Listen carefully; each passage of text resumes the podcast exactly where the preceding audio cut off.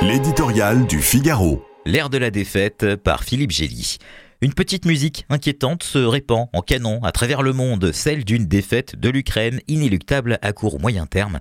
Les assauts déclenchés par Kiev au printemps dans l'Est et le Sud ont échoué. Les Russes repassent même à l'offensive dans la région de Donetsk pour un coût humain élevé et des gains territoriaux faibles, mais cela maintient la pression sur le voisin que Moscou veut toujours vassaliser. En miroir, la guerre pèse de plus en plus sur les forces et le moral des Ukrainiens, inquiets d'être abandonnés par leurs alliés occidentaux. Atmosphère négative se ressent jusqu'au sommet du pouvoir où l'union sacrée des premiers mois de l'invasion se craquelle.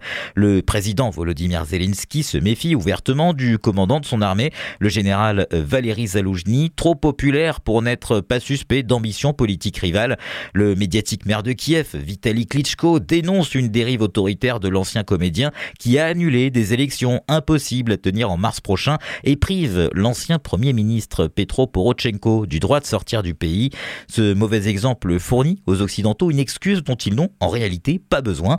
Le Congrès américain a de nouveau repoussé mercredi une enveloppe de 50 milliards de dollars d'aide à l'Ukraine sous le prétexte de revendications en matière d'immigration auxquelles le président Joe Biden n'est pas hostile.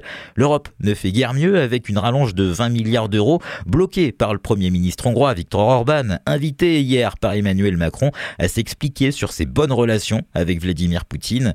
Ainsi, l'Ukraine pourrait bientôt manquer d'armes et de munitions pour résister à la pression russe.